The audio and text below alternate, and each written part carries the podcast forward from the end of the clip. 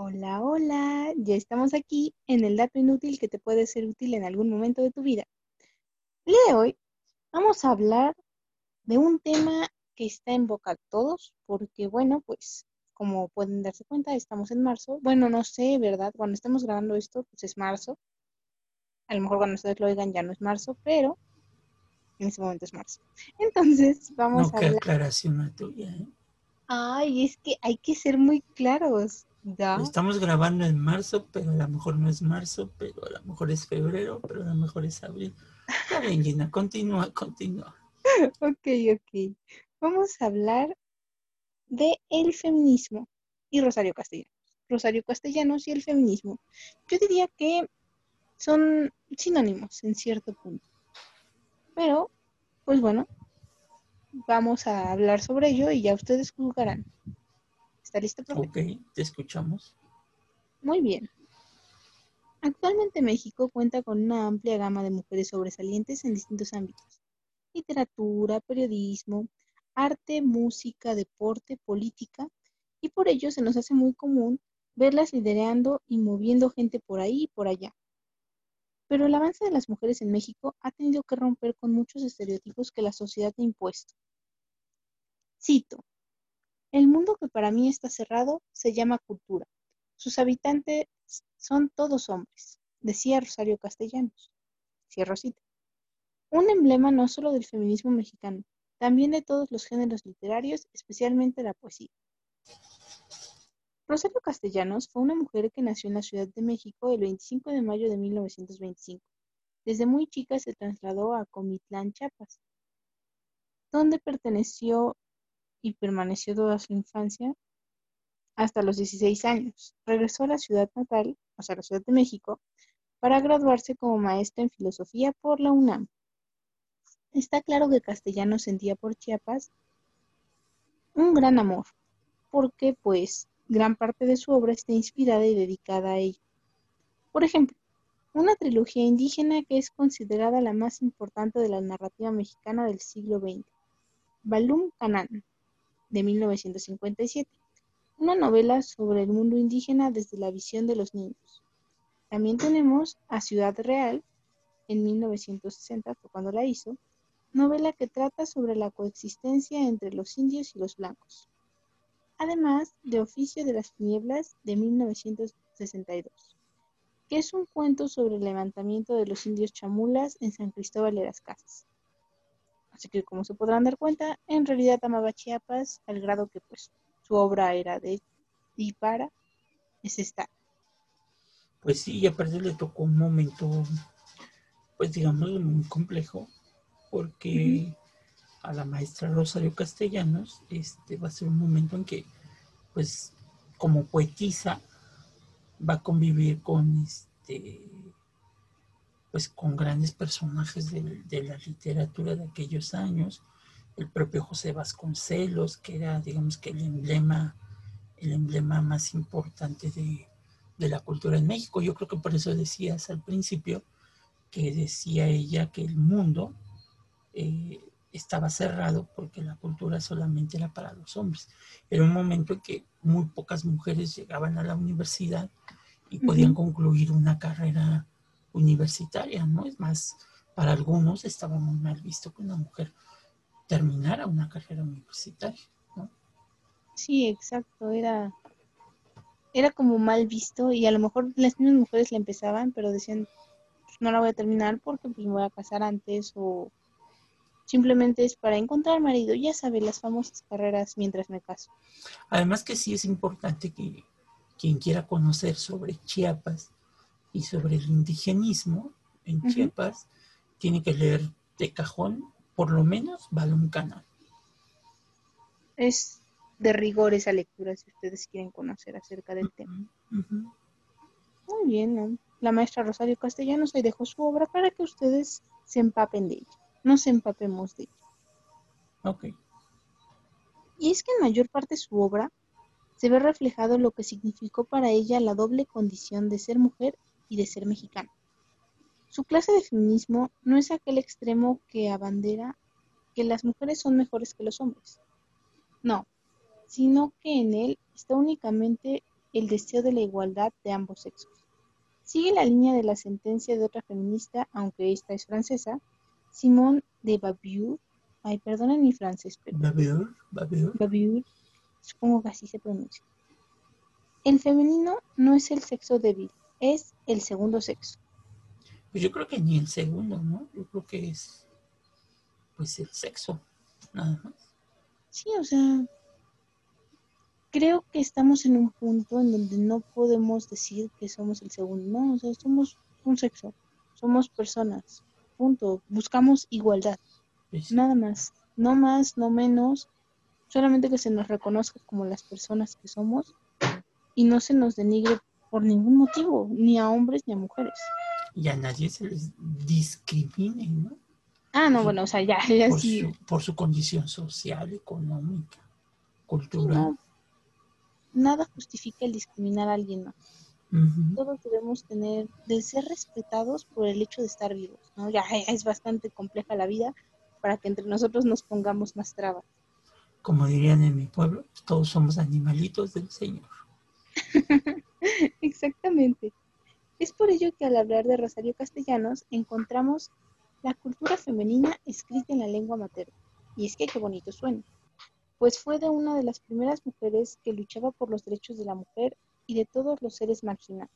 Ojo ahí, o sea, no era solamente lo que comentábamos, no, no, no es que yo pueda más que no, todos tenemos que tener un trato igualitario y todos tenemos que ser respetados. Incluso, o sea, los seres marginados, entra, ella los abordó cuando nadie hablaba de ellos.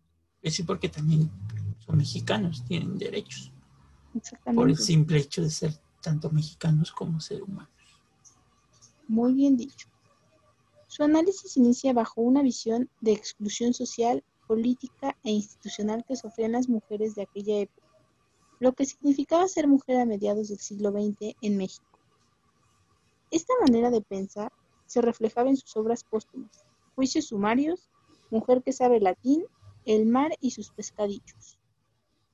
Yo creo que, que Rosario Castellanos junto con Sor Juana, eh, pues de alguna manera en el lado de las humanidades, sin despreciar la cuestión científica, social, económica y todo lo demás, pues No, no. fueron como que los dos emblemas, ¿no?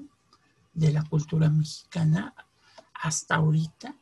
Digo, también hay, hay- ha habido otras mujeres que han estado al nivel de ellas, pero creo que han sido como que las precursoras, ¿no? Este, Juana y la misma Rosario Castellanos. Claro, y bueno, es que a pesar de no ser contemporáneas, ambas tenían la idea clara, ¿no? Ok, hemos sido un grupo marginal, vamos a buscar igual. Pues sí, pues sí. Aún con todo este sentimiento de exclusión, desempeñó cargos importantes al servicio del país. Fue promotora de la cultura del Instituto de Ciencias y Artes de Chiapas. Trabajó en el Centro Coordinador del Instituto Indigenista de San Cristóbal de las Casas. Fue redactora de textos en el Instituto Indigenista de México. Llevó la jefatura de Información y Prensa de la Universidad Nacional Autónoma de México y fue catedrática en la Facultad de Filosofía y Letras de la misma institución. Curiosamente que yo recuerde, en la facultad creo que no hay un, un aula a Rosario Castellanos. No sé si haya un auditorio, no me acuerdo muy bien, pero creo que no hay un aula, fíjate. Diantres. Ni Bueno. tampoco hay una aula Sor Juana Inés de la Cruz. No, porque la biblioteca se llama Samuel, no, Samuel Ramos, entonces no, creo que no hay, fíjate, hasta ahorita estoy cayendo que, que no hay un aula dedicada a Rosario Castellanos. Es más, en la entrada, Ajá. el personaje de, que, que te recibe en la Facultad de Filosofía y Letras, Sí. eh, aparte del señor del café, este, es, es Dante Alighieri. Entonces, Sí, es cierto, nunca había reparado que pues estoy haciendo el Bueno, flashback de la eso te, eso te habla de, de los tiempos que se han vivido, ¿no? Donde pues sí hay una exclusión a las mujeres. Sí, ay, es que es muy difícil. Mira que aunque la UNAM lo ha intentado, porque bueno, pues abrió precisamente estos espacios para atender los casos de emergencias de violencia de género, pero todavía es estamos en pasos bebés, creo Pero yo, ¿no? Vamos, bebés. vamos en proceso, pero ahora sí que, híjole, no, yo, yo de verdad desconocía que no, no existiera alguna aula o algún Que a lo auditorio. mejor sí, eh, puede estar equivocado, pero que yo recuerde, no, Bueno, de, de que usted egresó, no lo recuerdo. no lo recuerdo. Vamos a dejarnos de tarea. Sí había, sí había un auditorio Justo Sierra, un audi- Ujú. que después fue llamado Che Guevara, y Sí, sí. casi todos, ahorita que estoy recordando, fíjate, casi todos los salones que tenían nombre profesores eméritos de la facultad eran hombres. No recuerdo Mm. que hubiera, que hubiera, este, que obviamente nadie los llamaba por sus nombres, ¿no? Decían el, el aula Siendo 250 o la 201, o la 125, nadie decía, ay, estoy en el aula este, Eduardo Blanquel, ¿no? Por decir algo. Ya. Sí, bueno. Ahora sí que entre el argot de los estudiantes era más bien, era más rápido decir el número que el nombre el del aula. nombre, sí, La mayoría lo desconocían. sí, eso sí. Ok. Ahí queda un pendiente para ustedes y para nosotros. Escuchas, ya saben. Háganoslo saber si lo investigan, si tuvieron esa curiosidad. Mándennos en un correo. Pero si no, no se preocupen, nosotros lo abordamos en otro momento y ya, para que no se queden con la duda, ¿verdad? No, no se preocupen. Y bueno, fue después de 1971 que Rosario Castellanos fue nombrada embajadora de México en Israel, donde además era catedrática de la Universidad Hebrea de Jerusalén. Recibió un día una llamada telefónica a su residencia en Tel Aviv el 7 de agosto de 1974. Sin saber que se aproximaba el final de sus días, contestó la llamada y hubo una descarga eléctrica con una lámpara que se encontraba al lado. Este accidente doméstico le arrebató la vida y hoy sus restos descansan en la rotonda de las personas ilustres en la muy hermosa Ciudad de México por órdenes de Luis Echeverría. Sí, bien triste el desenlace porque pues son de esas cosas raras que pasan en la vida que contestas una llamada, estaba cerca de una lámpara, Ajá. hace cortocircuito, obviamente pues recibe una descarga y, y, y pela, se murió. Sí, no. De esas cosas raras que pasan. Ahora sí que son esas cosas que no entiendes, ¿no? Bueno, a lo mejor no lo entendemos como seres humanos, pero el destino tiene obras muy misteriosas de actuar. Sí, sí, sí, porque pues aparte arrebató a esta mujer como eh, eh, el problema también que hubo es que acababa de salir de bañarse. Mm, Entonces, este también es un consejo para los que luego se meten inclusive con el teléfono al baño, ¿verdad? tengan cuidado. Este, tengan cuidado porque sí pueden pasar. Pero el problema es que se muere pues realmente muy joven. Este, y de este tipo de circunstancias que uno dice, algunos en su momento pensaron que había sido un suicidio y que, y que ella se había suicidado, pero no, o sea, se, se hicieron las investigaciones pertinentes y sí se llegó a la conclusión de que fue un accidente, o sea, fue un accidente lo que le pasó a la maestra Rosario Castellanos, que por cierto te que dijiste la rotonda de las personas ilustres, si se dan cuenta, Gina ya lo dijo, pues como se decía, porque antes era la persona de la, la rotonda de los hombres ilustres, ¿no? Sí, sí. que ahora se llama la, la Rotonda de las Personas Ilustres y hay una propuesta de, de la secretaria actual de Gobernación Ah, claro. de que se le llame la Rotonda de las Mujeres y los Hombres Ilustres ¿no? de México. Mi- Es lo que le digo, o sea, vamos en aras de mejorar. Y antes era la rotonda de los hombres ilustres y bueno, la, la maestra Rosario Castellanos estaba ahí. Me imagino que, no sé, estaba como incómoda en algún punto, dijo, híjole. Pero bueno, ya que le cambiaron el nombre, y bueno, quién sabe, a lo mejor puede seguir cambiando, ¿no? Todo en pro de ser una mejor sociedad, una sociedad más incluyente. Pues sí, esa, esa es la búsqueda que tiene una sociedad. ¿no? Exactamente. Qué, qué desafortunado desenlace de la vida de esta gran mujer. Porque bueno, ni 50 años, sí, ¿no? Si, si Pitágoras no me engaña, porque han de saber ustedes, yo no estoy para contarlo y ustedes no están para saberlo, pero de repente mi amigo Pitágoras, híjole, me, me traiciona, pero según yo, se murió con 49 años, ¿no? Entonces, ni 50 años tuvimos la presencia de esta gran mujer y vea todo lo que hizo por nosotros, ¿no? Por los mexicanos.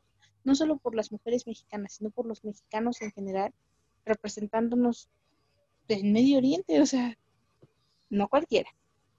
No cualquiera, efectivamente, no cualquiera. Qué barbaridad. Bueno, es desafortunado, pero hemos llegado al final de esta emisión de la cápsula del dato inútil que te puede ser útil en algún momento de tu vida. Me parece perversa tu idea.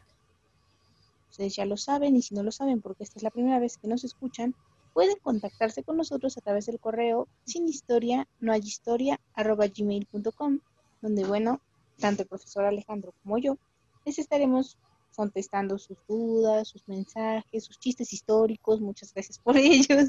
Luego nos damos unas reídas. Ahora, sí que, que, la maestra Rosario Castellanos se murió de un toque. ¿Chiste tan ¿No le digo? Pero es de un toque eléctrico. Pues, es, es muy normal que en la facultad haya muchos toques. Sí, los que estuvieron ahí lo sabrán. Dije, ok, ok. Miren, no, es por ser mal plan y tampoco queremos que se sientan discriminados, pero es algo que pasa. Pasa, pasa. Ay, qué barbaridad. Pero, como ven, pueden contarnos esa clase de chistes, no hay ningún problema. O sea, yo igual me río, ¿no? Luego estoy bien simple para reírme. Pero, este, pues agradecemos esos mensajes y esperamos recibirlos. Ya saben, ahí quedó la duda, el pendiente, por si ustedes quieren investigarlo. Si no, nosotros se los recordamos en el siguiente. No se preocupen. Me parece perfecto. Cuídense mucho y nos escuchamos pronto. Bye, profe. Adiós.